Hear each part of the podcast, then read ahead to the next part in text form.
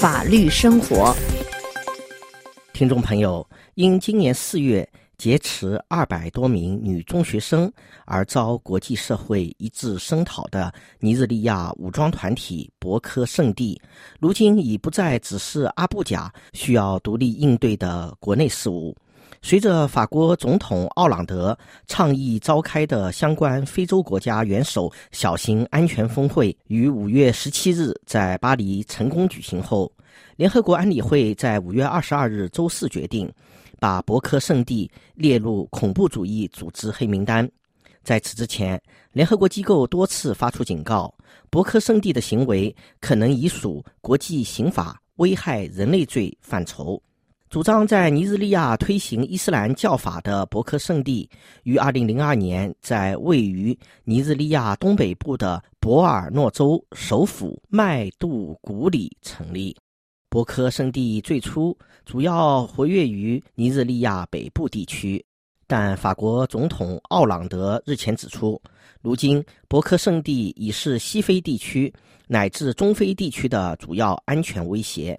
尼日利亚政府于五月二十一日周三正式向由联合国安理会十五个成员国组成的制裁委员会提出申请，要求将博科圣地列入国际恐怖组织黑名单。理由是博科圣地近年来接连制造了一系列严重的恐怖袭击事件。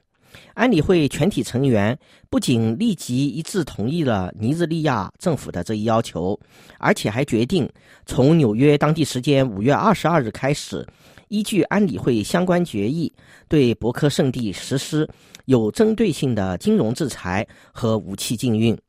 根据本台法语部五月二十三日周五的报道，应法国总统奥朗德之邀，于五月十七日到巴黎。参加相关非洲国家小型安全峰会的，除尼日利亚、乍得、卡麦隆、尼日尔、贝宁五国元首以外，还有美英两国代表。尽管巴黎和华盛顿都已宣布帮助尼日利亚打击博客圣地，但法国和美国各自采取不同方式。美国仍将以提供军事技术支持为主，而法国的着力重心之一，则是确定和切断博科圣地的资金来源。依照联合国宪章第七章的规定，所有国家都必须对列入这一黑名单的个人和实体采取以下措施：即毫不拖延地冻结黑名单上的个人和实体的资金和其他金融资产。或经济资源，阻止这些个人入境或过境，阻止从本国领土或由境外的本国国民，或使用悬挂本国国旗的船只或飞机，向已列入名单的个人和实体直接或间接供应、出售和转让军火和各种有关物资、备件以及与军事活动有关的技术咨询、援助或训练。